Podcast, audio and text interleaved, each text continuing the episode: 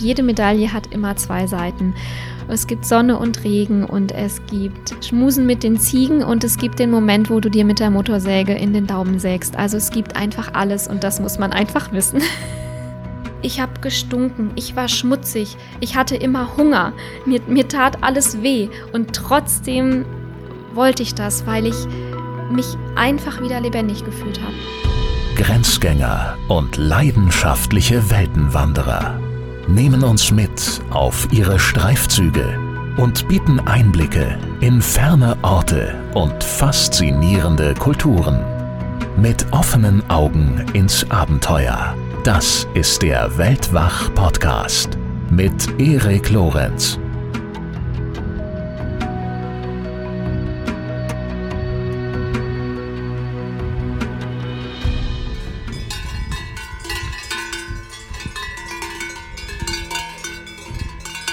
Das ist das Geräusch dutzender Kühe bzw. ihrer Glocken beim Grasen auf einer Weide irgendwo auf einer Alp in den Schweizer Bergen.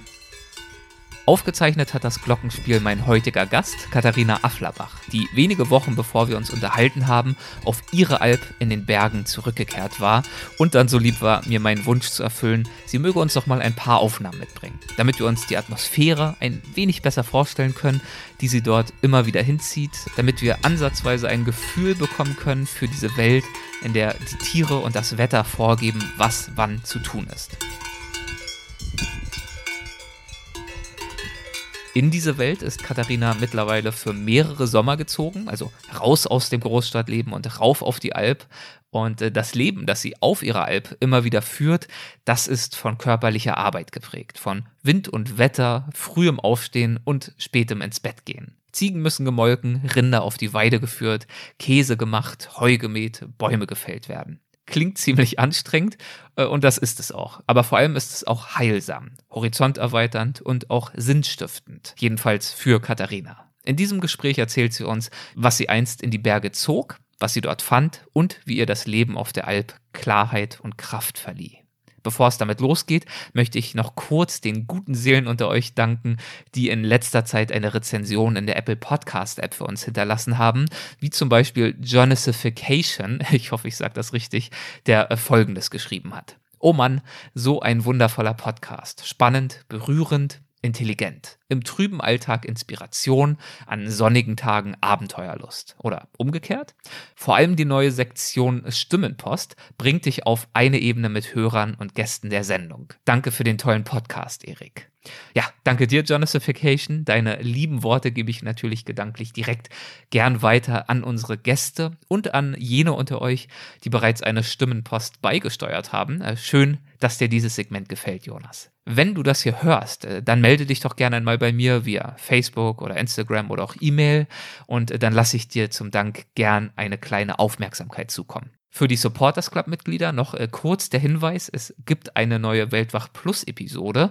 Darin erzählen Laura und Henrik von ihrer Weltreise und davon, wie es ist, infolge des Corona-Lockdowns seit mittlerweile vier Monaten im Iran festzuhängen. Das ist wirklich eine spannende Folge. Und jetzt viel Spaß mit Katharina Afflerbach und ihren Geschichten von der Alp. Weltgeschichten. Reisende im Gespräch.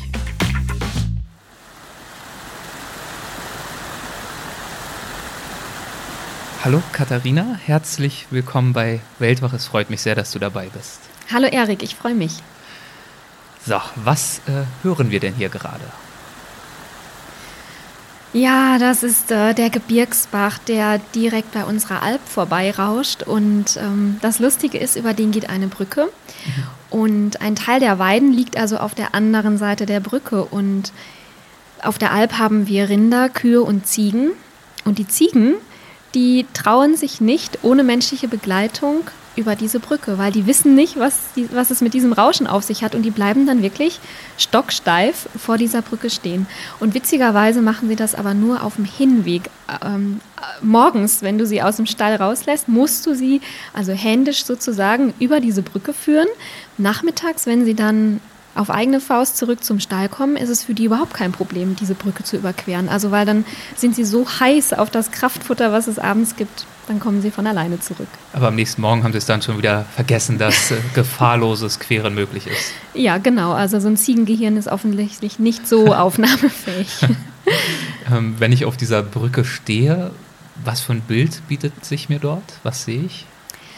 Ähm, dieser Gebirgsbach kommt wie so eine kleine Schlucht runter. Der Blick ist da relativ eng und ähm, ja, und dieses, dieses Feuchte, dieser, diese Gischt, die da so hochspringt, die macht es auch ein bisschen mystisch.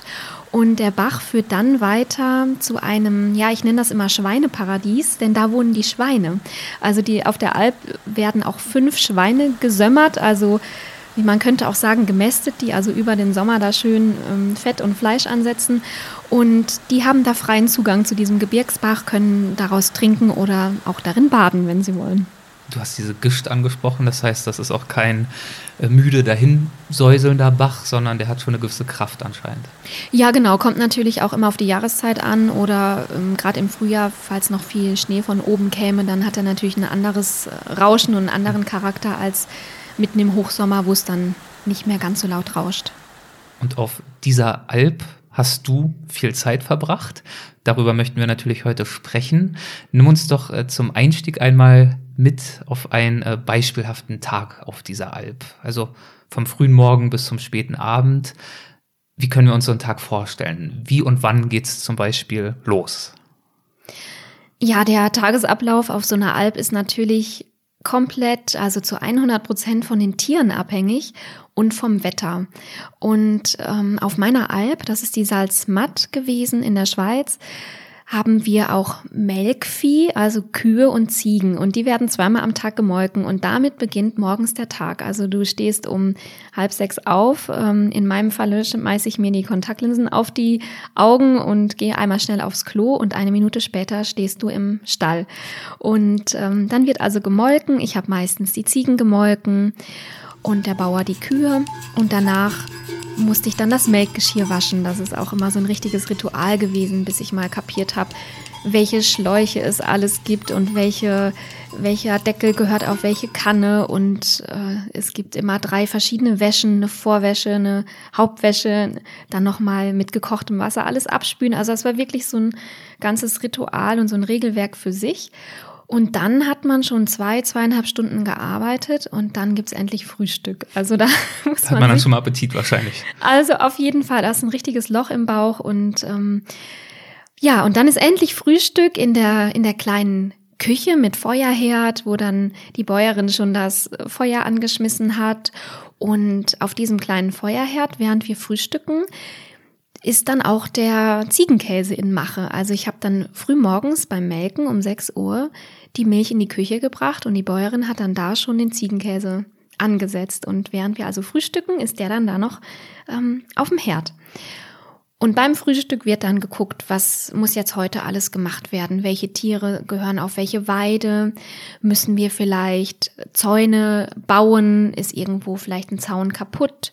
Müssen wir Holz machen? Sei es Feuerholz oder dass wir Zaunpfähle machen müssen?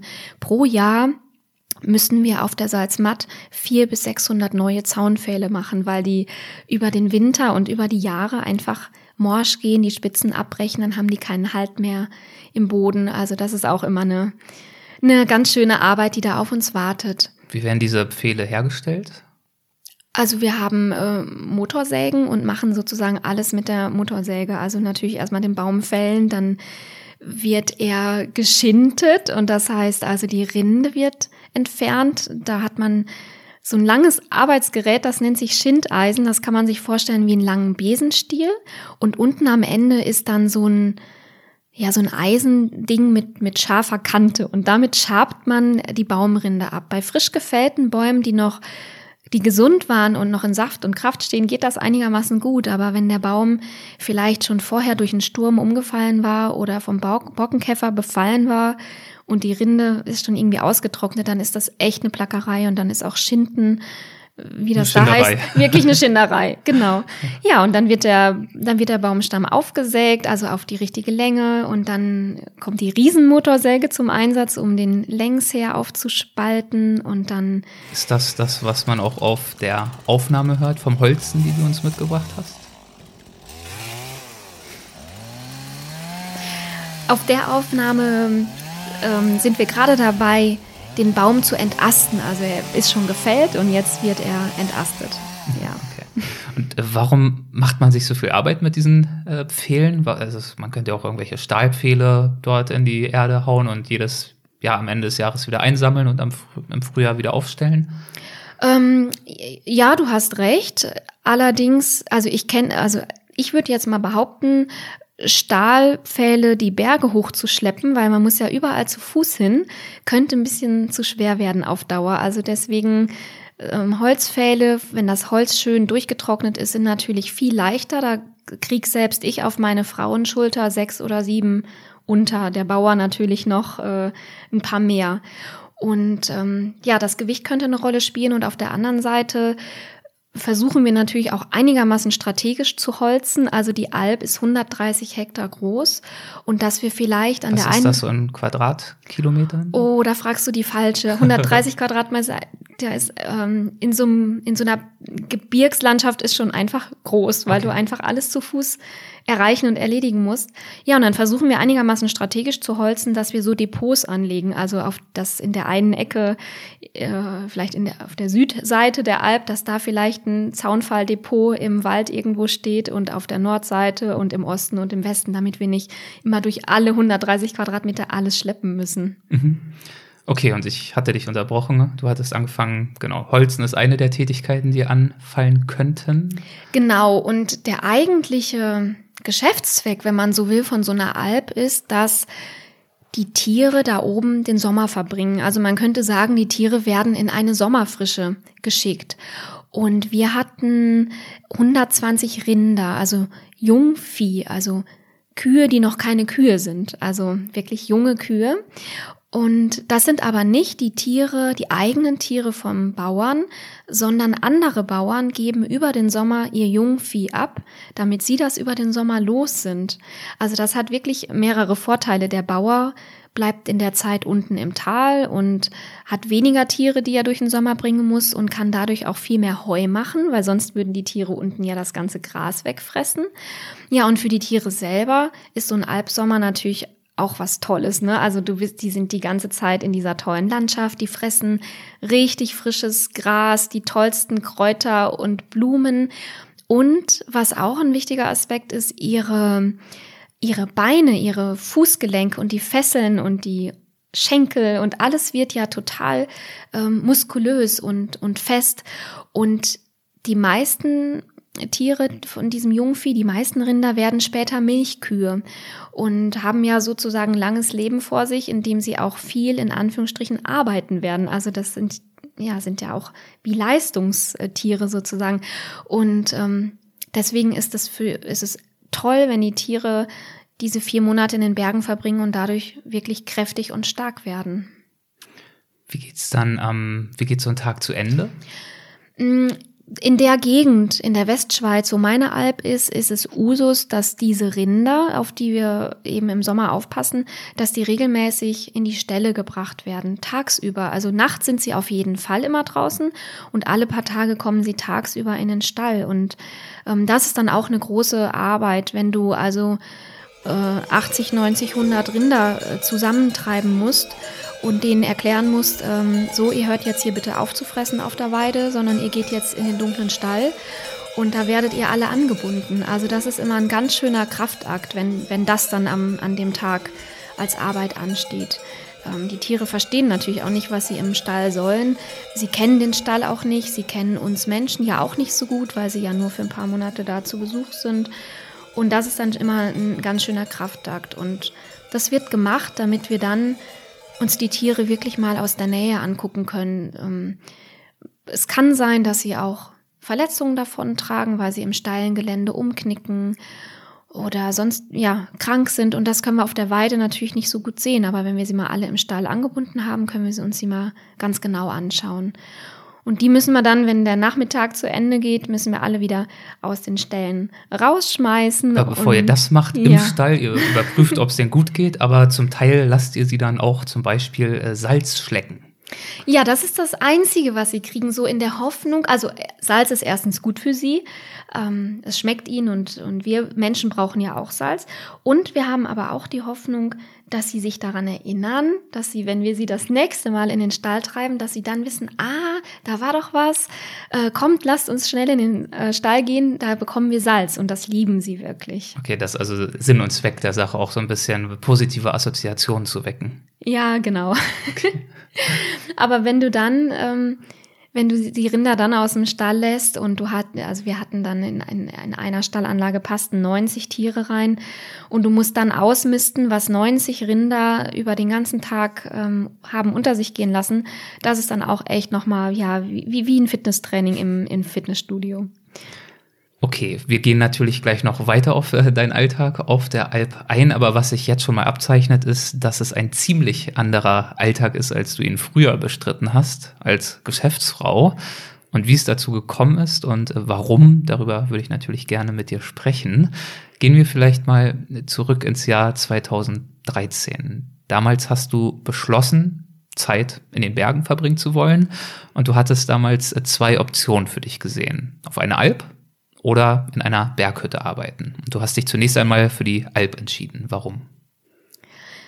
Ich habe, um auszutesten, ob das was für mich sein könnte, habe ich Urlaub gespendet bei einer Organisation, die heißt Bergbauernhilfe Südtirol. Mhm. Das gibt's also in Italien, aber auch in der Schweiz.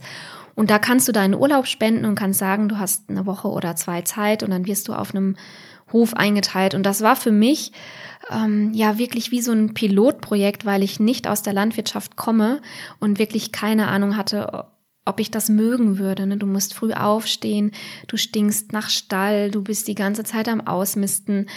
Auch die Tiere, also wenn du dir vorstellst, eine durchschnittliche Kuh wiegt 750 Kilo, also überhaupt erstmal, ist das überhaupt was für mich, mit diesen Riesen umzugehen? Und deswegen habe ich das mal getestet auf diesem Bergbauernhof. Und ein Aspekt, der auch dazu kam, ist, du bist ja dann, wenn du auf so eine Alp gehst, für vier Monate bei jemandem zu Besuch. Also du, du kommst dir ja vor wie früher ein Au-pair-Mädchen oder beim Schüleraustausch.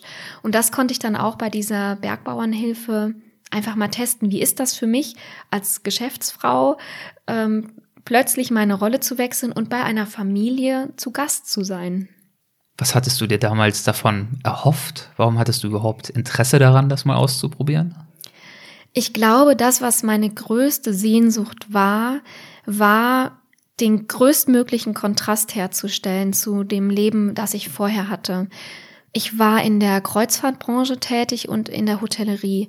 Und das heißt, ich habe jahrelang, ähm, ich glaube ungefähr zwölf Jahre lang, war ich wirklich nur in dieser schönen, äh, schicken Welt unterwegs, auf, auf tollen Kreuzfahrtschiffen, in schönen Hotels. Ich habe immer nur einen Anzug oder ein Kostüm angehabt. Ich war immer zurechtgemacht. Ich habe immer irgendeine Rolle gespielt und, und funktioniert. Und das, was ich aber, was mir, was mir fehlte, ist, dass ich einfach ich sein konnte, dass ich mich schmutzig machen durfte, dass es egal war, wie ich aussehe, ähm, dass ich dass ich mit einer Ziege schmuse und, und keiner sagt, hä, was macht die denn da, sondern ich mache es einfach aus dem Impuls heraus. Und dass ich wirklich wieder meine Sinne aktivieren konnte, so wie wenn Menschen sagen, ich wollte mich selber spüren. Und, und das das traf damals auf mich wirklich zu, weil ich in dieser Geschäftswelt, in dieser Karrierewelt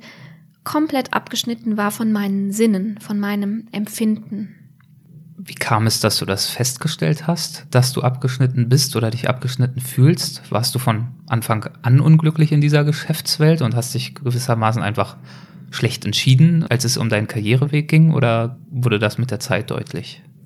Ja, das war ein schleichender Prozess. Also am Anfang hat mich meine, mein beruflicher Werdegang in der Kreuzfahrtbranche total beflügelt. Also ich bin per Zufall in dieser Branche gelandet. Ich habe vorher so einen Medienstudiengang studiert, war also generalistisch ausgebildet und hätte überall anfangen können. Und es ist zufällig die Kreuzfahrtbranche gewesen. Und damals war das für mich als junge Frau ein richtiges Geschenk. Also es ist einfach eine coole Branche gewesen. Ich konnte total viel von der Welt sehen. Ich habe Pressereisen begleitet, ähm, bis, bis zum Yangtze in China, ähm, Fotoshootings organisiert in Russland, in der Ukraine. Unsere Muttergesellschaft war in Los Angeles, dann war ich ab und zu dort.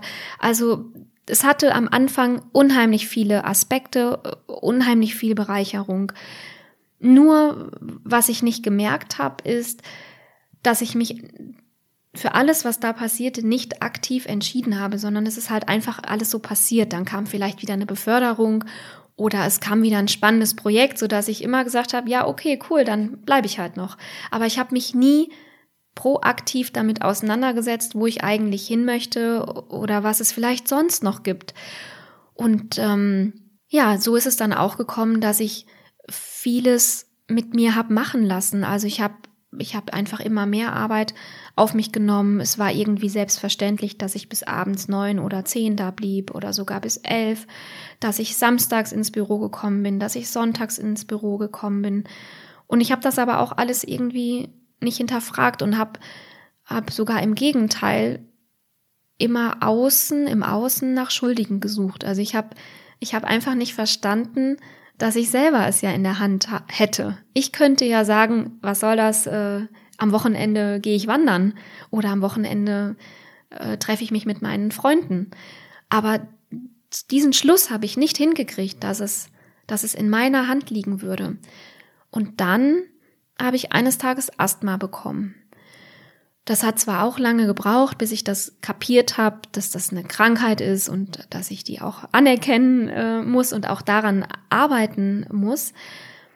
Aber da, wenn das nicht gekommen wäre, ich weiß nicht, was, was passiert wäre. Und das hat mir dabei geholfen, zu sagen, okay, das wird jetzt nicht von alleine wieder weggehen, dieses Asthma und diese, die, diese fehlende Luft und diese bleischweren Gewichte, die hier auf meiner Lunge liegen, die werden nicht von alleine wieder verschwinden, sondern ich muss etwas tun, damit meine Lebensqualität wieder besser wird. Und das war für mich, wenn man so will, ja, die, die Erweckung oder der, ja, der Startschuss für den ganzen Prozess. Und um sozusagen, ja, dich vorzutasten und zu herauszufinden, was da die richtige Richtung für dich sein könnte, hast du dann also diesen allerersten Urlaub, ein paar Wochen waren es, auf der Alp verbracht, um ein Gefühl dafür zu kriegen. Richtig, auf so einem Bergbauernhof. Mhm. Ich bin vorher schon viel in den Bergen gewesen. Ich habe ähm, zum Beispiel die Alpenüberquerung gemacht oder bin die Haute Route gegangen. Also ich habe sehr geliebt zu wandern und, und Bergsteigen zu gehen.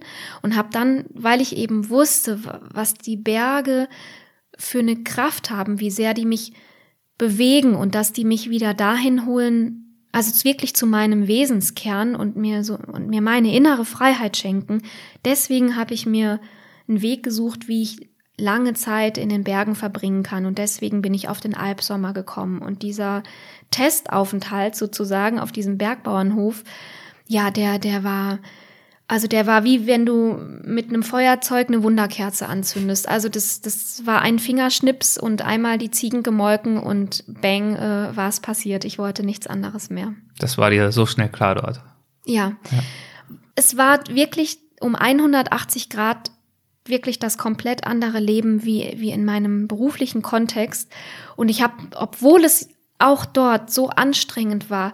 Ich habe gestunken, ich war schmutzig, ich hatte immer Hunger, mir, mir tat alles weh und trotzdem wollte ich das, weil ich mich einfach wieder lebendig gefühlt habe.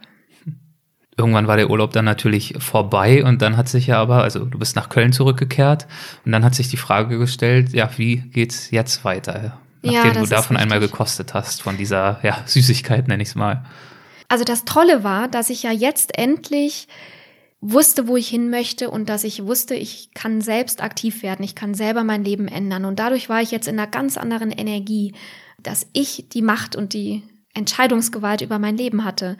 Und dann haben, konnten sich die Dinge bewegen und ins Rollen bringen und dann hab, haben sich die verschiedenen Puzzlesteine zusammengefügt. Ich habe dann hin, hinter den Kulissen neben der Arbeit sozusagen eine Coaching-Ausbildung gemacht die mich natürlich in meiner inneren Entwicklung auch noch mal ganz schön äh, angefeuert und einfach nach vorne gebracht hat. Und ich habe den Entschluss gefasst, mich selbstständig zu machen und ähm, eben den Übergang von meinem alten Leben ins neue Leben, vom Angestelltenleben in die Selbstständigkeit, dann sozusagen zu zelebrieren mit einem Albsommer. Und das habe ich alles hinter den Kulissen vorbereitet. Ich habe also auf der Arbeit schön die Füße stillgehalten. Ich brauchte ja damals auch einfach noch das Gehalt und habe dann alles so takten können, dass ähm, dass meine Coaching-Ausbildung pünktlich endete und dass ähm, dass ich pünktlich zum Beginn des Albsommers im nächsten Jahr mein Arbeitsverhältnis beenden konnte und dann bin ich sozusagen war der 31. Mai war der letzte Arbeitstag und 1. Juni war dann Beginn auf der Alp. Also ein, ein fließender Übergang. Okay, und dann ging es also wirklich auf die Alp. Das war eine andere Alp als die, auf der du deinen Urlaub verbracht hattest. Du hattest ja jetzt schon so einen Eindruck, wie so eine Alp grundsätzlich äh, funktioniert. Würdest du sagen, dass du dir trotzdem ein Bild gemacht hast von dem, was dich erwarten würde, dass nicht in jeder Hinsicht zugetroffen hat? Oder anders gefragt, welche Vorstellung, welche Fantasien hattest du von diesen vier Monaten, die da vor dir lagen? Ja, ähm, ich muss dich korrigieren. Wo mhm. ich vorher war, das war ein Bergbauernhof. Okay, also ein Bauernhof. Habe ich jetzt schon mehrfach auch als ja, alt bezeichnet, genau. du hast mich schon korrigiert. Okay, Bergbauernhof. Bauern, ja. Genau, und ein Bergbauernhof ist einfach ein Bauernhof in den Bergen und der mhm. ist das ganze Jahr über bewirtschaftet. Also ein ganz normales Wohnhaus ganz normaler Anschluss an die Kanalisation und so weiter. Und eine Alp oder Alm, wie es in Österreich oder in Bayern heißt oder im Allgäu, ähm, ist eben nur über die Sommermonate bewirtschaftet. Das heißt, du wohnst also wirklich in einer Alphütte mit entsprechend äh, engen äh, Raumverhältnissen. Und die sind natürlich auch überhaupt nicht modern. Also wir hatten immerhin Strom und ähm, auch eine Dusche, also die wir zweimal die Woche benutzt haben. Also wir hatten schon einen gewissen Luxus. Aber ich habe tatsächlich nicht gewusst, was auf mich zukommt. Und rückblickend würde ich sagen, das war vielleicht auch gar nicht verkehrt, weil der erste Sommer war so hart. Er entpuppte sich auch noch als der nässeste Sommer seit Beginn der Wetteraufzeichnungen. Und wenn ich das vorher gewusst hätte, hätte ich es wahrscheinlich nicht gemacht. Insofern war es vielleicht ganz gut, dass ich nicht wusste, was alles passieren würde. Worin bestanden deine allerersten Eindrücke, als du dort angekommen bist? Ich hatte eine riesige Schwierigkeit, erstmal alles zu kapieren. Also sowohl sprachlich, weil die sprechen natürlich Schweizerdeutsch, auch wenn sie sich Mühe gegeben haben, die Arbeitsaufträge auf Hochdeutsch zu formulieren aber auch wirklich zu kapieren im, Son im Sinne von, wie funktioniert das? Weil ich, ich, ich, ich wusste ja nichts die zehn Tage, die ich vorher auf diesem anderen Bauernhof gearbeitet habe. Das, und da gab es damals nur Ziegen und Hühner und jetzt haben wir Kühe und 120 Rinder und noch Schweine und noch Ziegen und Käsen selber. Also ich habe wirklich so viel lernen müssen ähm, von den Handgriffen her, von den Begriffen her, wenn der Bauer gesagt, äh, geh mal ins, äh, gesagt hat, geh mal ins Genterli, äh, wusste ich nicht, wo soll ich jetzt hingehen? Oder hol mal den Heuknecht. Da dachte ich, das ist ein Mensch, aber das ist eine Maschine, also ein Werkzeug.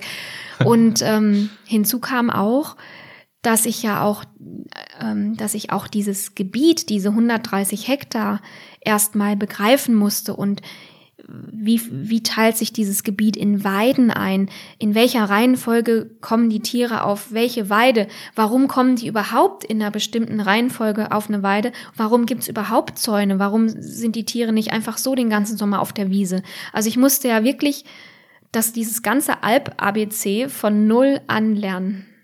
Wie kann ich mir die Alp visuell vorstellen? Wie sieht die Landschaft aus? Oh, da hatte ich wirklich äh, großes, großes Glück. Meine Alp, die Salzmatt, liegt auf einer Scheide. Äh, die Hütte liegt auf 1640 Meter und wir hatten von dieser Scheide aus, haben sich sozusagen in zwei Richtungen die Täler geöffnet. Also wir hatten immer wunderschöne Ausblicke und wir hatten auch vergleichsweise Frühsonne und abends auch lang Sonne. Wenn sie da war, hatten wir schöne lange Tage. Und ähm, von den Höhenmetern her hat sie sich über ein paar hundert Höhenmeter erstreckt, so ungefähr von 1400 irgendwas bis knapp auf 2000 Meter. Und landschaftlich waren es ganz unterschiedliche Weiden. Also manchmal gab es schön sanfte Abschnitte und dann gab es aber auch wieder echt steile Weiden, wo du denkst, ähm, wie können die Tiere sich hier halten, aber die haben ja vier Beine, also denen fällt es nicht ganz so schwer wie uns Zweibeinern. Äh, eine Detailfrage, weil es mich gerade selber interessiert. Du hast gerade erwähnt, dass die Tiere in unterschiedlichen Reihenfolgen oder in ganz bestimmten Reihenfolgen auf die Weiden gebracht werden müssen. Was ist denn der Grund dafür? Ja, also wie ich heute weiß, ähm, hängt das vom, vom Bewuchs und von der Jahreszeit ab. Also die Weiden auf 1400 Metern, die sind natürlich früher grün und, und fett gewachsen im Frühling als die Weide auf knapp 2000 Meter. Also das das hat aber mein Großstadtauge am Anfang ja auch gar nicht sehen können. Also heute sehe ich sofort, ob eine Weide schon reif ist, um abgefressen zu werden oder ich sehe auch, ob eine Weide schon abgefressen ist. Aber damals habe ich diesen Unterschied auch überhaupt nicht gesehen. Insofern fängt man sozusagen unten an und die Tiere fressen sich dann so sukzessive nach oben bis zur Mitte des Sommers und dann gehen sie wieder nach unten, weil da ist in der Zwischenzeit das Gras nachgewachsen, während in den oberen Lagen im Laufe des Sommers das Gras nicht mehr unbedingt nachwächst. Mhm. Okay, das äh, ist nachvollziehbar. ja, da gibt's Sinn, okay. Äh, du hast gerade schon erwähnt, dass du natürlich das ganze Vokabular überhaupt nicht kanntest, auch die ganzen Werkzeuge, die man da so brauchte, nicht kanntest. Das war also natürlich eine Eingewöhnungsphase. Wie leicht oder schwer fiel dir denn die körperliche und auch die mentale Umstellung? Du bist ja wirklich direkt, hast du gerade gesagt, direkt aus deinem Bürojob auf die Alp gegangen. Ja, also beides war eine Herausforderung, sowohl das, sowohl das körperliche als auch das mentale. Also beim körperlichen ähm, muss ich wirklich sagen, dass das alle alle Fasern und Millimeter meines Körpers betroffen hat. Also immens natürlich die Beine, weil du plötzlich den ganzen Tag Höhenmeter rauf und runter gehst. Aber auch die interessantesten Muskeln, die ich vorher als Bürofrau nicht kannte. Also natürlich habe ich äh, viel Armmuskulatur aufgebaut, weil du ständig Futtersäcke, Milchkannen, Käselaibe oder irgendwas durch die Gegend schleppst.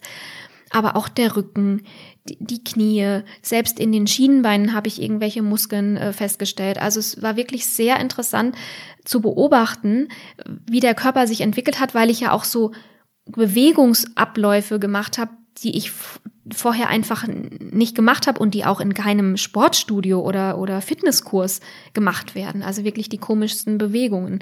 Und auf der anderen Seite, das Mentale, ja, das hatte, das hatte viele verschiedene Facetten.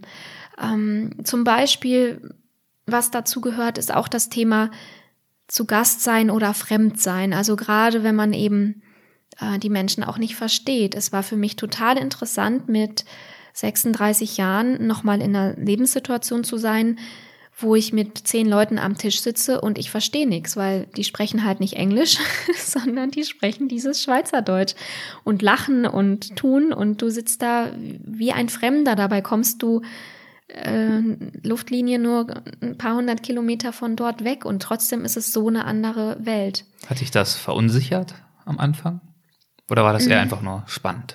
Ja, es war, es war spannend. Es hat mich daher nicht verunsichert, weil meine, die Bäuerin sich immer unheimlich Mühe gegeben hat, mich trotzdem einzubeziehen und hat immer zwischendurch gefragt, hast du es verstanden? Und dann hat sie mir eine Übersetzung geliefert. Aber wenn es natürlich lustige Runden waren, wenn Freunde von der Familie zu Besuch waren und da wurden dann äh, Anekdoten erzählt, dann ist es in der Übersetzung natürlich nur noch halb so lustig. Aber dadurch habe ich dann nach und nach die Sprache gelernt und nach zwei Monaten, also ungefähr nach der Hälfte der Zeit, konnte ich es auch fließend verstehen, wenn auch nicht sprechen, aber wenigstens verstehen. Schön. Ein anderer Aspekt, der interessant ist, den ich, wo ich mir vorher auch nicht so Gedanken drüber gemacht habe, ist ähm, auch die Enge von so einer Alphütte. Also da gibt es natürlich auch alle Größenordnungen, aber in unserer Hütte gab es nur einen, einen Aufenthaltsraum, wenn man so will. Das ist eben die Küche mit dem Feuerherd.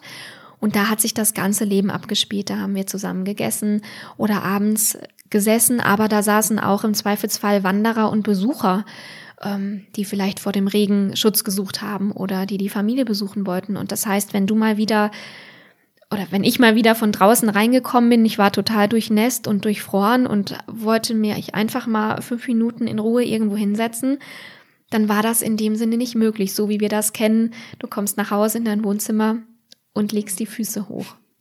Ja, und dann, was natürlich auch ein immer präsenter Aspekt war, war der, die mentale Herausforderung, schaffe ich das? Also schaffe ich die Aufgabe, die ich jetzt gerade bekommen habe und schaffe ich es, das hier wirklich vier Monate am Stück durchzuhalten, weil du bist immer am Limit, also gerade als Anfänger. Ich war im ersten Sommer immer am Limit, körperlich, und ich war auch immer am Limit, schaffe ich das, diese Entbehrungen, mir tut immer was weh, ich bin immer nass und durchgefroren.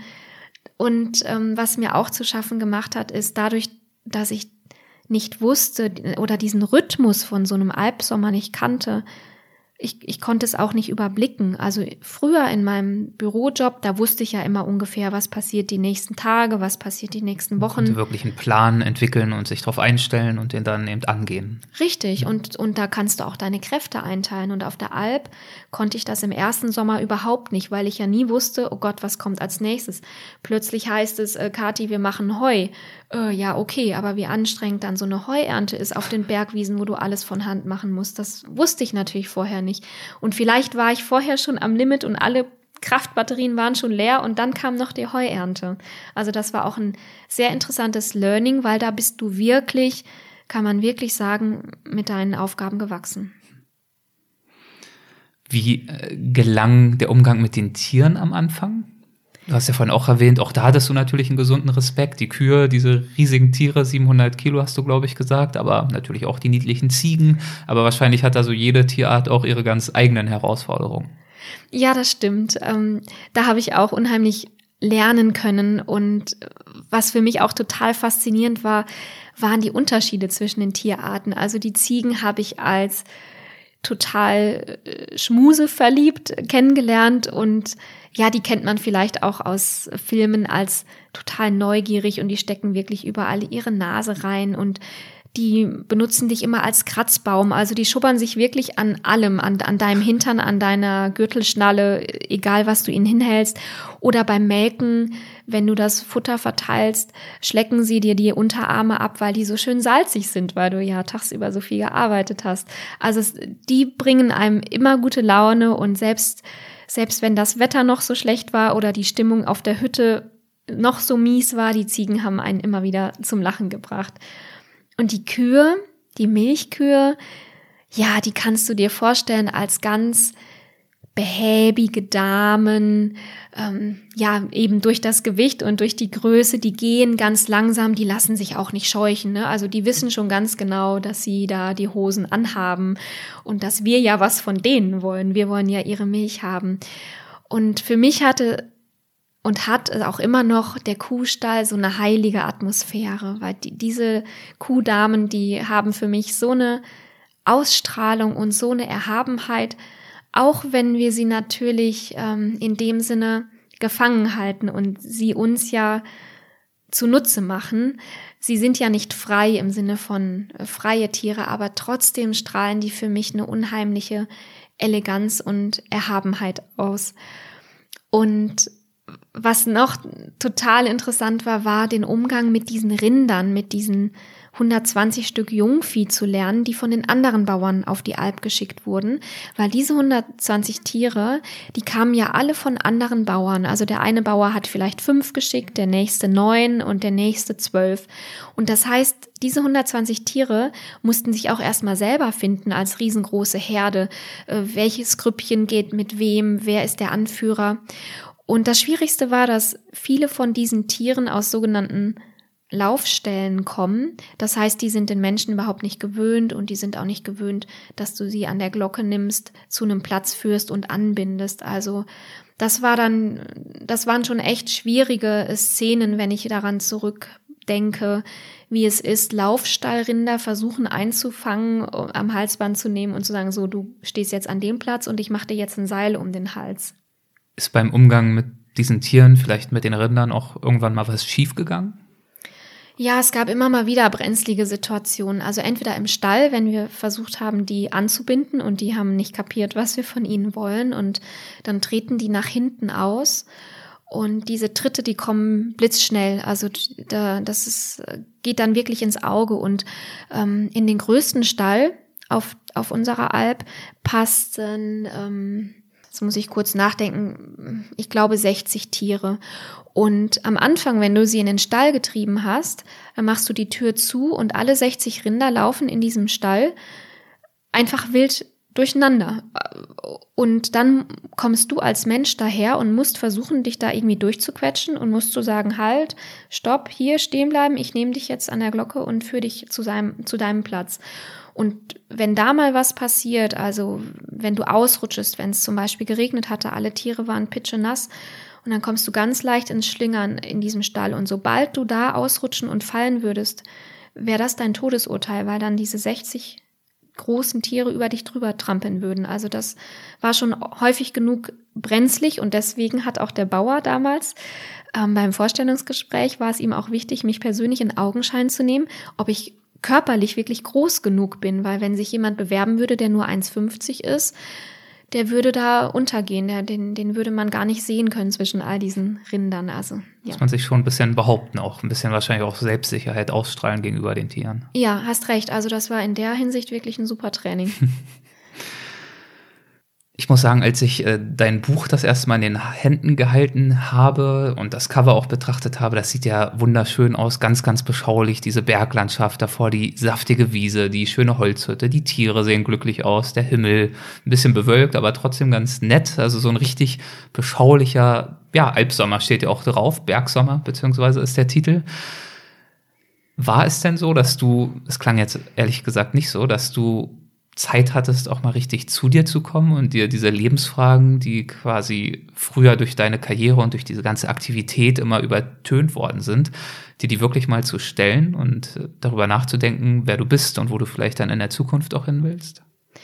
Ja, genau das war eigentlich mein Plan gewesen, dass ich endlich mal den Kopf ausschalten könnte oder, oder dieses, dieses, ja, diesen Business-Kopf mhm. ausschalten mhm. könnte und mal zu diesen wesentlichen Fragen kommen könnte. Das war also mein Plan. Und dann habe ich aber festgestellt, dass ich bei diesem körperlichen Arbeiten nicht noch gleichzeitig mir so hochtrabende Gedanken machen kann. Also dann ist wirklich der gegenteilige Effekt eingetreten, dass der, Ko dass der Kopf einfach mal komplett Pause hatte.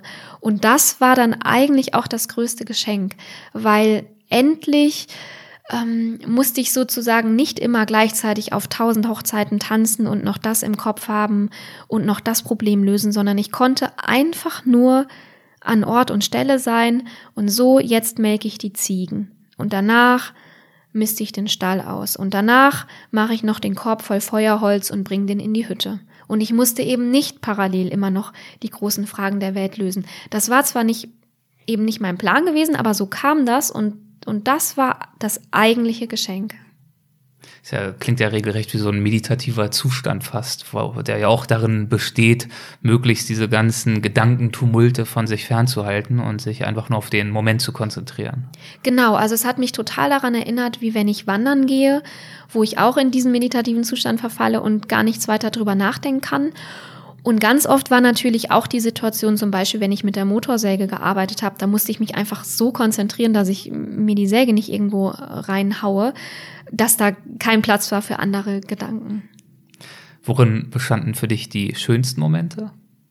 Ah, also alles, was mit den Tieren zu tun hatte, habe ich wirklich geliebt und liebe ich immer noch. Also wenn ich es schaffe, auszublenden, dass dass die Tiere in Anführungsstrichen Gefangene der Menschen sind und dass wir sie uns untertan machen. Aber wenn ich das ausblenden kann und ich dann eben von den Ziegen geschubbert werde oder ich mich an so einen Kuhbauch lehnen kann oder mit dem, mit den Hunden über die Weiden gestreift bin, das waren wirklich immer ganz besonders schöne Momente. Und dann gab es auch eine Arbeit, wo ich dann doch mal an dieses äh, Thema herankommen konnte, was du eben gesagt hast, mal tiefer nachzudenken. Und zwar musste man jeden Tag nach den Rindern schauen. Also an Tagen, wo sie nicht in den Stall kamen, musste man immer in den sogenannten Gustich her und ähm, über die Weiden spazieren und gucken, ob noch alle da sind, ob sich keins verletzt hat, ob Wasser in den Brunnen ist, ob keine Löcher in den Zäunen sind und so weiter.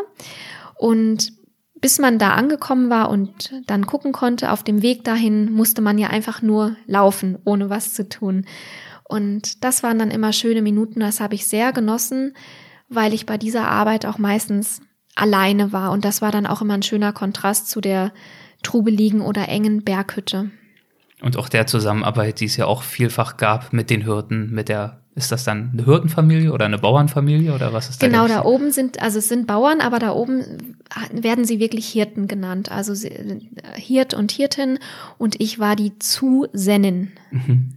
Vom, also Sennerin, den Begriff kennt man ja, ne? Genau, Sennerin, ein, ein Senner wäre der Hauptverantwortliche, aber ich war ja nur die Zusennin. Mhm, genau. Okay. okay. Und die Hürden waren äh, Stefanie und Markus. Äh, was sind das für Menschen? Ach, das sind so tolle Herzensmenschen. Ähm, ich, ich hätte auch einen wahnsinnigen Drang, mir noch andere Alpen anzuschauen, ob jetzt in der Schweiz, in Österreich oder sonst wo in der Welt. Aber jetzt ist der Effekt eingetreten, dass ich einfach so eine tolle Bindung zu diesen Menschen aufgebaut habe.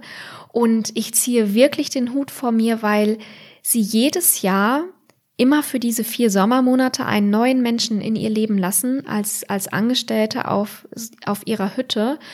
Und ähm, man, man teilt da oben ja alles miteinander und man trägt alles gemeinsam. Die Verantwortung für die Tiere, die Verantwortung für die Kinder, die ja auch im Sommer da oben sind und auch alle Launen im Guten wie im Schlechten, die eben das harte Arbeiten und das einfache Leben da oben mitbringen. Und jedes Jahr öffnen sie ihr Herz für einen neuen Menschen und man weiß von einem Vorstellungsgespräch nicht, wie sich das später in der Realität anfühlen würde. Und ja, du kannst dir vorstellen, wenn du dir plötzlich vier Monate lang Tag und Nacht da so eng auf der Pelle hängst, da muss es menschlich schon echt stimmen. Deswegen sind sie wahrscheinlich auch sehr froh, dass du auch gerne zurückkehrst. Ja, das stimmt. Ich war ja. drei ganze Sommer da oben, ja. ja. Wie denken oder sprechen denn die beiden von ihrer Alp und dieser ständigen harten Arbeit? Ja, das Tolle ist, dass ich ähm, kennengelernt habe, dass für solche Albbauern die, die Alpsommer ist, sie sehen das nicht als Arbeit, als ihre Arbeit, so wie ich sagen würde, das wäre jetzt mein Sommerjob, sondern für die ist das ihr Lebensmodell, also eine Lebensphilosophie. So wie früher bei Heidi, der Almöhi, der hat einfach den Sommer in den Bergen verbracht und die Winter im Tal. Und das ist einfach ihr Leben, also so wie Nomaden, die immer hin und her ziehen. Und trotzdem ist es ja ein sehr hartes Leben. Ist, Nehmen ja. Sie das jemals als entbehrungsreich wahr oder?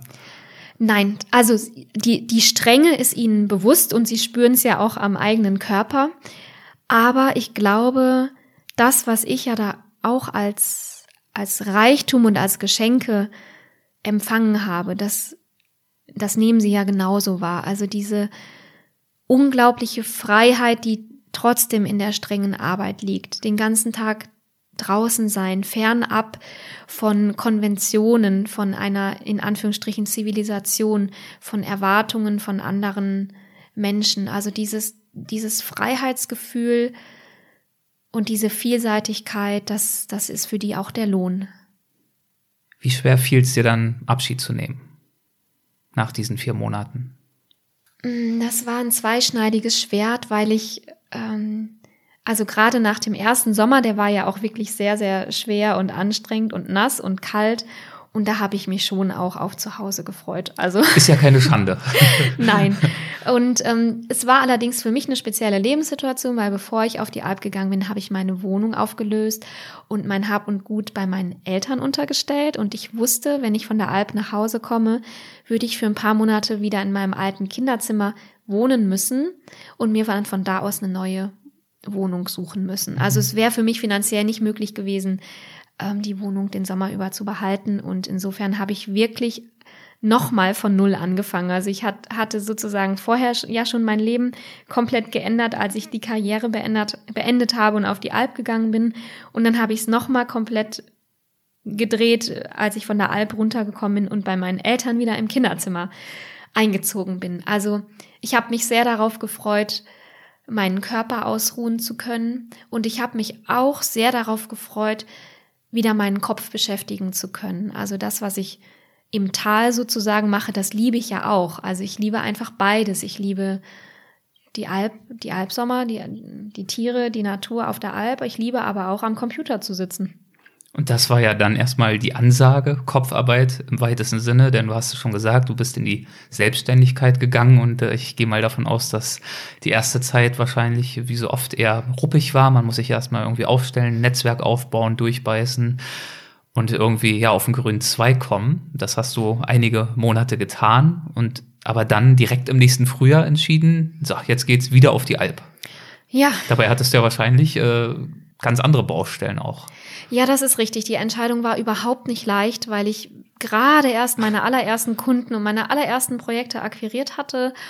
Und dann musste der Bauer aber schon wissen, kommst du jetzt wieder oder kommst du nicht wieder? Und ähm, dann habe ich sozusagen in den sauren Apfel gebissen und habe den Mut aufgebracht, ihm zuzusagen, dass ich wiederkomme, auch wenn ich nicht wusste, ob ich dann nach dem zweiten Albsommer irgendwelche Aufträge haben würde. Aber ich wusste, dass dieser zweite Albsommer mir so viel geben würde, dass ich da oben wieder so viel mitnehmen würde, dass es mir viel, viel, viel mehr wert war als irgendwelche potenziellen Projekte.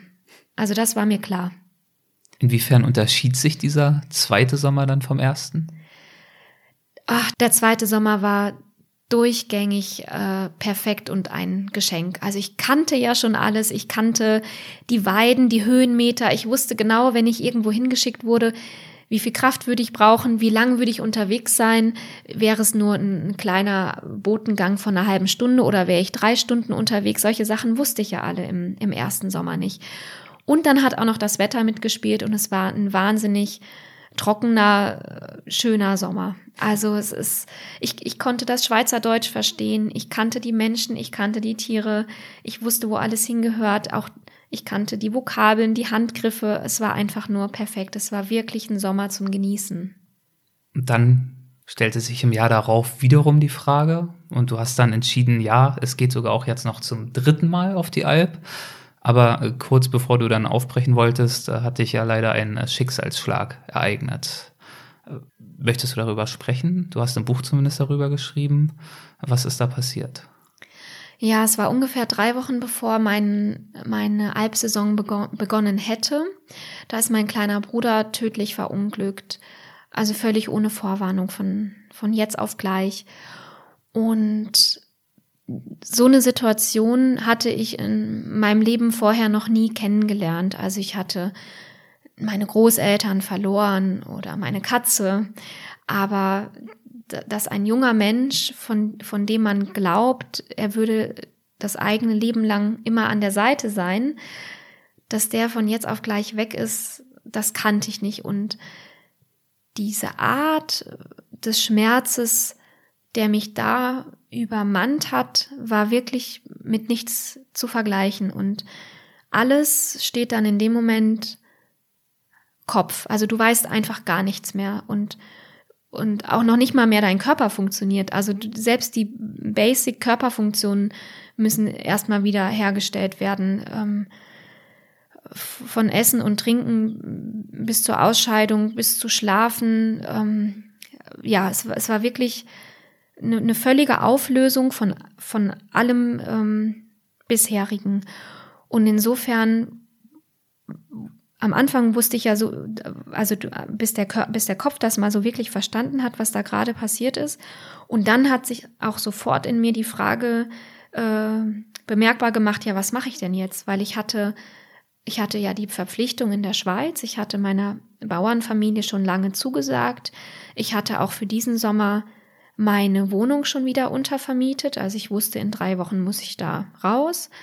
Und ich hatte natürlich auch alle meine Projekte meiner Selbstständigkeit zu dem Datum X auf Eis gelegt. Also ich hätte, würde in dem Sommer keine Wohnung haben, ich würde in dem Sommer keine Arbeit haben. Ich hätte aber meinen Job auf der Alp. Und ich wusste im ersten Moment überhaupt nicht, was mache ich jetzt.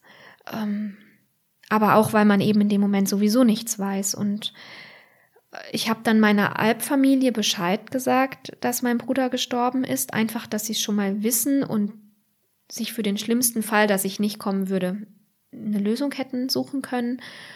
Und dann nach der Beerdigung habe ich mich dann ernsthaft mit der Frage auseinandergesetzt, auch weil ich wusste, ich muss ja auch der Familie in der Schweiz ein Zeichen geben, dass sie selber wissen, wie geht es jetzt weiter, müssen sie sich einen Ersatz suchen oder nicht. Und ich habe mich dann wirklich hingesetzt und habe so eine, eine, eine Liste geschrieben. Auf der einen Seite die Pluspunkte, die Argumente dafür, dass ich gehe und auf der anderen Seite die Argumente, dass ich lieber zu Hause bleibe. Und ich habe mich entschieden, trotzdem wieder auf die Alp zu gehen. Und das war jetzt nicht wegen diesen ähm, existenziellen Fragen, dass ich eben keine Wohnung gehabt hätte oder keine Arbeit. Ich hätte ja bei meiner Schwester oder bei meinen Eltern oder so wieder unterkriechen können, sondern es war, weil ich daran geglaubt habe, dass ich in den Bergen Heilung finden würde. Und ich muss auch sagen, ich wäre nicht gegangen, wenn es der erste Albsommer gewesen wäre, weil so wusste ich ja genau, in welche tolle Familie ich komme, dass die mich mit offenen Herzen und Armen aufnehmen würden, dass sie kannten Flo auch, der hatte uns mal besucht auf der Alp, und dass ich da sozusagen die Freiheit haben würde, wenn ich nicht mehr so funktionierte wie in den ersten beiden Sommern, dass, dass sie mir das auch total zugestehen würden. Also ich brauchte keine Angst zu haben, da Trauer und oder ja, emotionale Regungen zu zeigen. Und so war es dann auch. Also ich, ich musste mir nie auf die Zunge beißen, wenn ich weinen musste oder wenn ich, wenn ich einfach mal für eine Stunde im Wald verschwunden bin, dann bin ich für eine Stunde im Wald verschwunden. Ich musste mich nicht rechtfertigen. Es war einfach so. Und das war, das war ein ganz, also es war zwar ein ganz, ganz schwerer Sommer, aber im Grunde war auch das, auch dieser Sommer wieder das Beste, was mir passieren konnte. Ich habe das Gefühl, dass das ja in ganz unterschiedlicher Art und Weise tatsächlich für alle drei Sommer galt. Also aus jedem dieser drei Sommer konntest du etwas ziehen, aber jedes Mal auch etwas ganz anderes. Richtig. Und auch nur deswegen habe ich gedacht, dass ich das Buch schreibe, weil, weil es eben so facettenreich war und ähm, mir so viel geschenkt hat und dann, dann hat sich für mich auch wie ein Kreis geschlossen. Also der Sommer, nachdem mein Bruder gestorben ist, ist auch der letzte Sommer, wo ich die ganzen vier Monate am Stück auf einer Alp war. Danach hatte ich auch eine unheimliche Sehnsucht, ähm, mich, mich zu sammeln und nicht mehr dieses Nomadenleben zu haben, sondern einfach mal zu wissen, ich komme nach Hause und jetzt bleibe ich mal hier, ohne schon wieder gedanklich zu wissen, okay, du darfst nur Projekte annehmen, die so und so viele Monate dauern oder du musst dann und dann schon wieder anfangen, äh, alles zurückzufahren, sondern dass ich einfach wissen konnte, ich kann jetzt hier bleiben, solange ich möchte, solange es mir gut tut.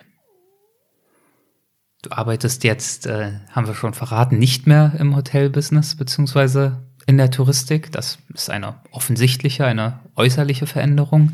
Was würdest du sagen, inwiefern haben dich die Sommer auf der Alp als äh, Person verändert? Ah, ich habe, äh, ja, ich, also da, die Frage ist so groß und hat so viele Facetten, aber was mir als allererstes einfällt, ist, eins war eine Sache, die ich beim, von der Bäuerin gelernt habe. Und zwar die Dinge auf mich zukommen zu lassen. Ich war vorher in der Businesswelt immer so durchgetaktet und es war alles geplant und es, die Pläne mussten eingehalten werden. Und da oben auf der Alp Du kannst dir zwar überlegen, dass du diese Woche Holz machen willst oder Heu machen willst, aber ob es wirklich so kommt, kann, kann keiner wissen. Vielleicht hat es plötzlich mitten im Sommer geschneit oder vielleicht ist ein Tier abgestürzt oder der Bauer der, von der Nachbaralp braucht plötzlich unsere Hilfe. Also man konnte die Dinge einfach nicht planen, sondern wir mussten sie auf uns zukommen lassen. Dieses Learning war schwer, aber jetzt profitiere ich da ungemein von. Auch wenn ich jetzt wieder in meiner Freiberuflichkeit mit Kunden zusammenarbeite, die die ganz viele Vorstellungen haben und Nägel mit Köpfen machen möchten, wo ich dann einfach weiß, bis, bis, bis, bis das Projekt soweit ist, wird noch so viel Wasser den Rhein runterfließen. Und die Bäuerin sagte dann immer, mir lurge denn. Also das habe ich jetzt immer im Kopf, mir lurge denn. Was heißt das? Ja, gucken wir mal. Sehen wir dann. Okay, das heißt also, ja, weniger Plan, mehr Spontanität, damit dann wahrscheinlich auch äh, das bessere Vermögen, mit dem Unerwarteten umzugehen, weil man einfach nicht mehr so starr im Kopf ist. Und das klingt für mich danach, dass es dir auch wirklich geholfen hat, besser mit dir selbst umzugehen. Also vielleicht auch nicht so streng mit dir zu sein, vielleicht ja einfach mehr auf dich zukommen zu lassen. Du hast das eigentlich schon gesagt. Ja, das stimmt. Mit mir selber auch nicht so streng zu sein. Und dadurch, dass ich ja auch mh, hm, wieder in, in die körperliche Erfahrung gekommen bin und wieder meine Sinne aktivieren konnte, kann ich mir auch jetzt gar nicht mehr vorstellen, wie es wäre, die wieder so zuzustopfen wie vorher. Also vorher in meinem ähm, ja, auf diesem Karriereweg war ich ja wie abgeschnitten oder alle Sinne und alle Empfindungen waren ja wie verstopft und jetzt kann alles frei fließen und ja, ich möchte fast sagen, mir ist das jetzt echt heilig. Also ich würde für kein Geld der Welt mehr zulassen, dass, dass da irgendwas verstopft oder abgeschnitten wird. Also da achte ich jetzt total drauf. Also auch das Thema Selbstfürsorge. Wie berücksichtigst du das hier in deinem Alltag in Köln?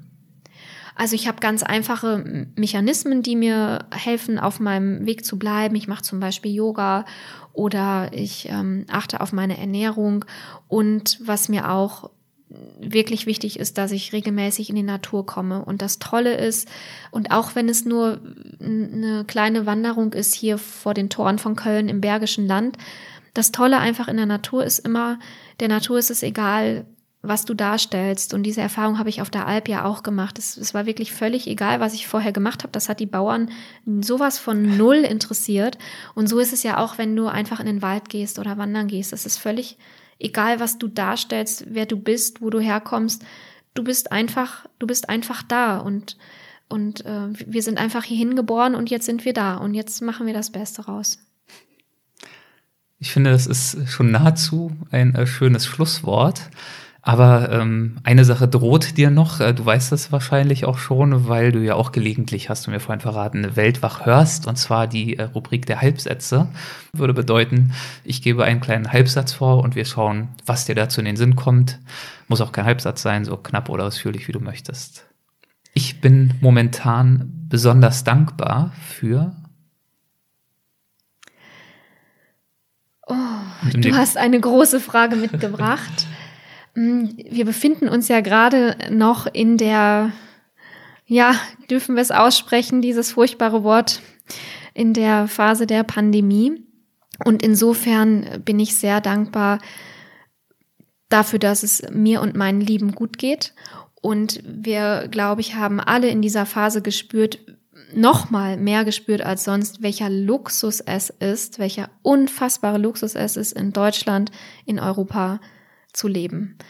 Und äh, bei mir ist es auch so, dass ich schon immer eine Antenne dafür hatte, mich für andere einzusetzen und stark zu machen. Und ich mache das seit einiger Zeit auch verstärkt, ähm, indem ich Spendenabendessen anbiete.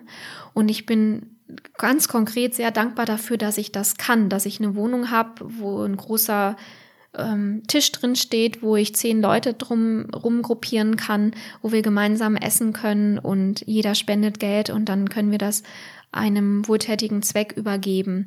Also, dass ich auch wirklich konkret aus meiner unfassbaren Dankbarkeit dafür, wie ich wohnen und leben darf und mein Leben gestalten darf, dass ich was zurückgeben kann. Wo findet man da jeweils die Infos und Termine?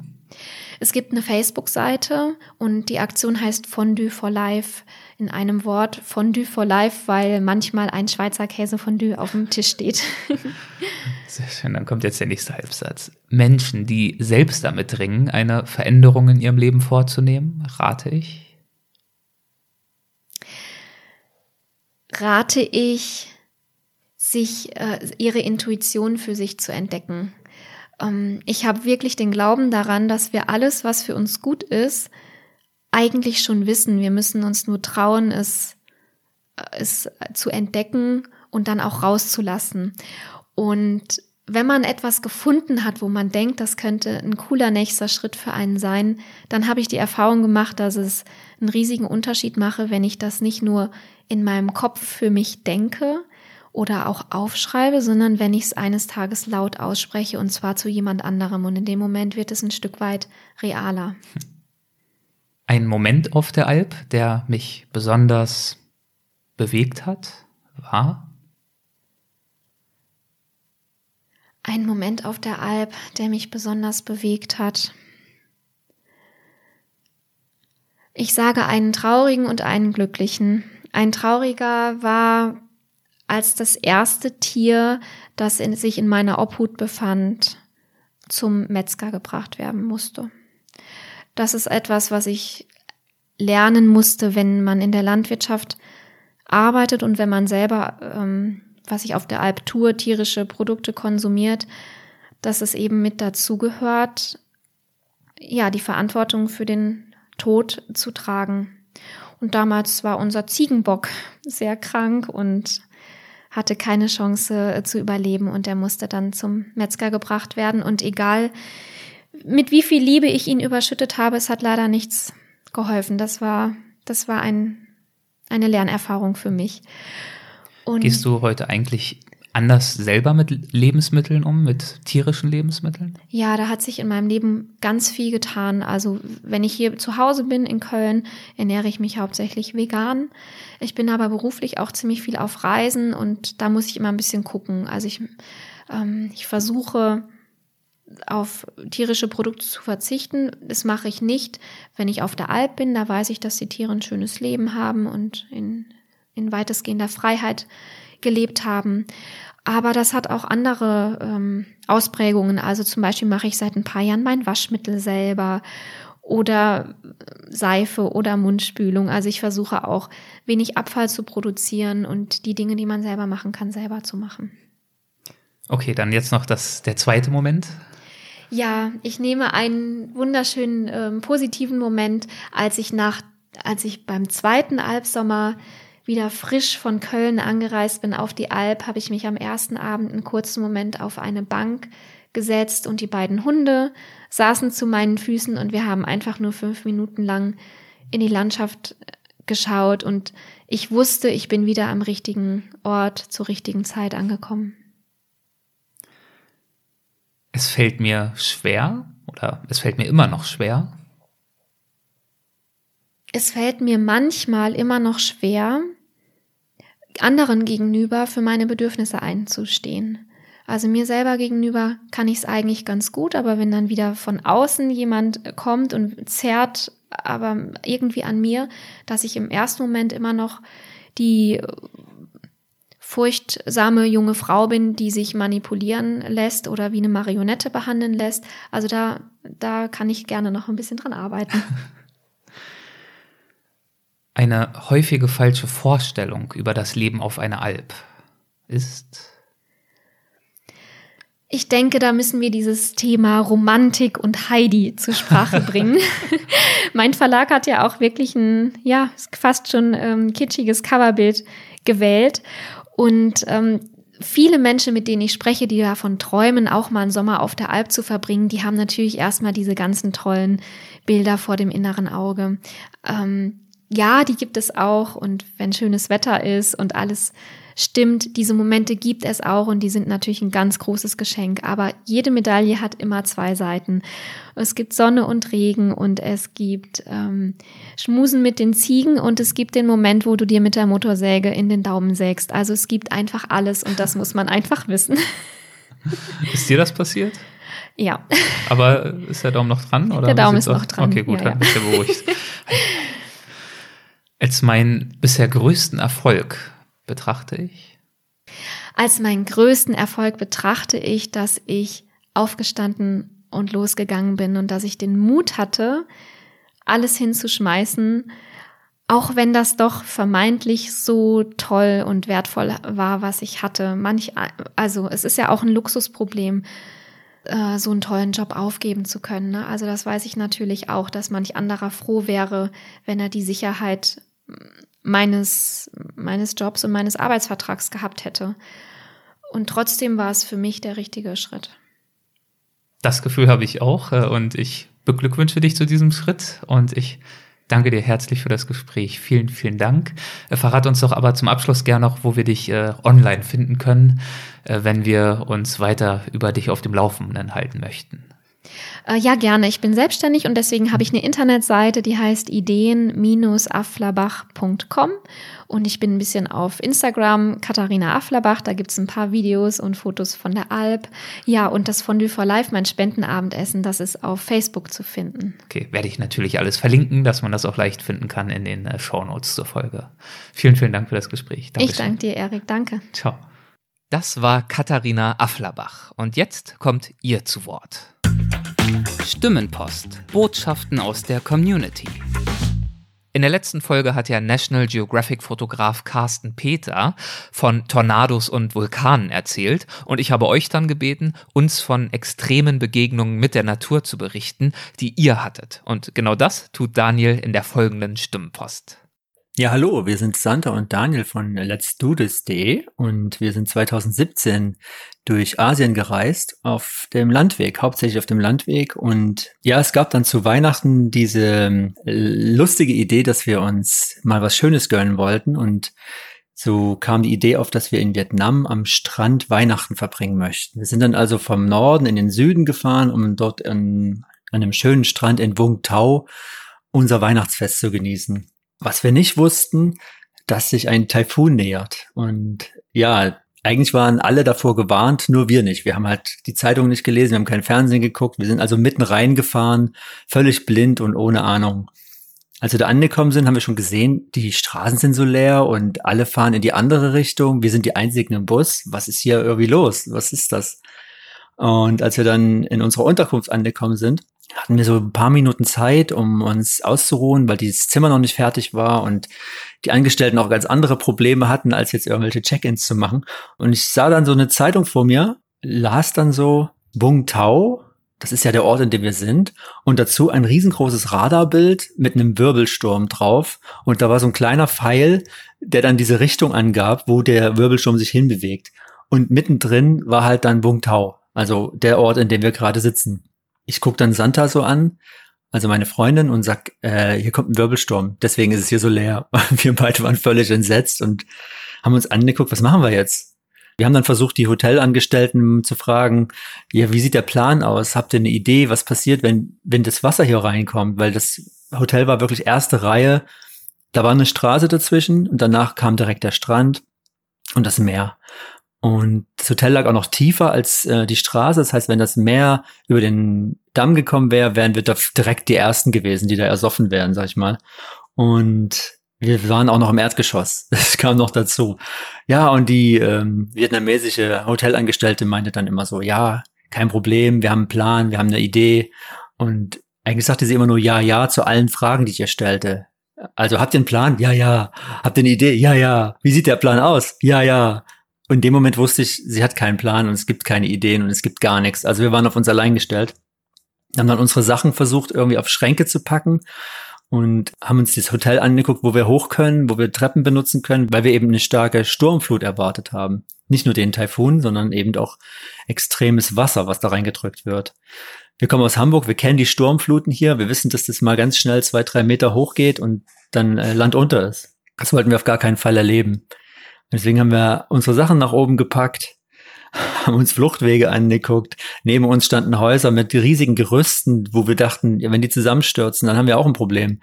Also es ging, äh, die Panik brach völlig in uns aus. Wir haben dann noch mit unseren Eltern zu Hause telefoniert und die meinten dann so, wo seid ihr? Gebt uns die Koordinaten. Ich, was wollt ihr denn machen? Wollt ihr uns mit dem Helikopter rausfliegen oder was? Das bringt nichts. Und es war dann wirklich so, dass der Sturm in sechs Stunden auf Land treffen sollte und bei uns ankommen sollte. Es gab auch nichts mehr zu essen. Die Geschäfte waren zu, alle haben sie in Sicherheit gebracht. Es flog nur noch Papier durch die Straßen. Es wurde dann immer gespenstischer und es fing dann an zu regnen und es wurde immer stärker und heftiger. Und in den Nachrichten war auch kein anderes Thema mehr auf einmal. Tage zuvor haben wir uns nie fürs Fernsehen interessiert. Wir sind seit drei Monaten quasi unterwegs durch Thailand, durch Laos und im Dschungel gewesen, alles Mögliche erlebt. Wir haben nie Fernsehen geguckt und genauso war es auch in Vietnam. Auf einmal haben wir Fernsehen geguckt und die Nachrichten waren voll damit. Wir sind dann zu Bett gegangen, haben unsere Klamotten quasi in greifbarer Nähe gehabt. Wir haben sogar versucht, so kleine Alarmdinger zu bauen, damit wir wissen, wenn Wasser eindringt, dass irgendwas klappert oder schwimmt. Alles Quatsch natürlich, aber so haben wir unseren Tag verbracht. Und zu essen hatten wir nur noch Kekse. Also das war so unsere Notration. Und wir haben einfach gehofft, dass wir den nächsten Tag erleben und dann da schnell raus können. In der Nacht kam der Sturm dann auch wirklich rein. Wir haben dann auch gehört, wie, der, wie die Türen drücken, die Fenster drücken und die Wellen toten, tobten vor unserem, äh, vor unserem Hotel. Wir haben das gesehen und gehört. Aber ähm, Gott sei Dank ist der, der Taifun abgedreht und 20 Kilometer vor uns quasi in eine andere Richtung gedreht. Der ist dann ins Mekong Delta runter und hat da echt viel zerstört und viel verwüstet. Am nächsten Morgen haben wir dann gesehen, wie bei uns der Hafen voller gesunkener Schiffe war und kleine Boote sind umgekippt und die Fischer haben versucht, ihr letztes Hab und Gut aus den Wracks rauszuholen. Ja, das war schon dramatisch, aber wir hatten, sagen wir mal, Glück im Unglück und ein anderes Weihnachten, als man es vielleicht zu Hause hätte. Ja, das war unsere Geschichte. Vielen Dank, Daniel. Das äh, freut mich, dass ihr damals halbwegs glimpflich davon gekommen seid. Und äh, jetzt kommt meine neue Frage. Katharina hat ja wunderschön davon erzählt, was ihr die Alp bedeutet und wie sie dort neue Kraft und Klarheit gefunden hat und warum die Schweizer Berge so ein richtiger ja, Herzensort für sie sind. Ich möchte von euch wissen, wo liegt euer Herzensort? Gibt es einen bestimmten magischen Ort auf der Welt, der euch aus irgendwelchen Gründen, warum auch immer, ganz besonders viel bedeutet? Dann erzählt uns bitte davon. Lasst von euch hören, das geht nach wie vor am einfachsten über WhatsApp. Ihr findet die Nummer auf der Startseite von weltwach.de oder notiert sie euch jetzt hier in diesem Augenblick. Es ist die 001 267 997 2603. Unter allen Sprachbotschaften, die in den nächsten zwei Wochen äh, bei uns eingehen, verlosen wir zusammen mit dem Edition Michael Fischer Verlag ein Exemplar des neuen Outdoor-Kochbuchs Van Life Kitchen. Das Buch enthält 60 Rezepte für die minimalistische Küche, also Rezepte, die mit wenig Equipment ganz schnell und unterwegs zubereitet werden können. Vielen Dank, das war's. Ich äh, freue mich weiterhin auch wahnsinnig über eure Bewertung in der Apple Podcast App oder wenn ihr sogar erwägt, Mitglied im Weltwach Supporters Club zu werden. So wie es Christopher, Lars und Live letzte Woche getan haben. Willkommen euch. Schön, dass ihr dabei seid. Vielen Dank für die Unterstützung und euch anderen, euch allen vielen, vielen Dank fürs Zuhören und bis zur nächsten Folge. Ciao.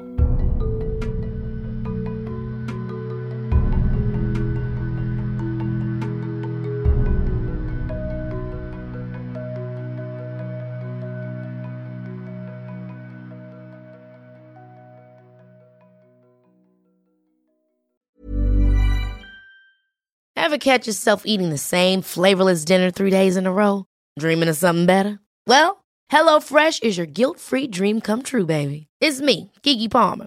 Let's wake up those taste buds with hot, juicy pecan-crusted chicken or garlic butter shrimp scampi.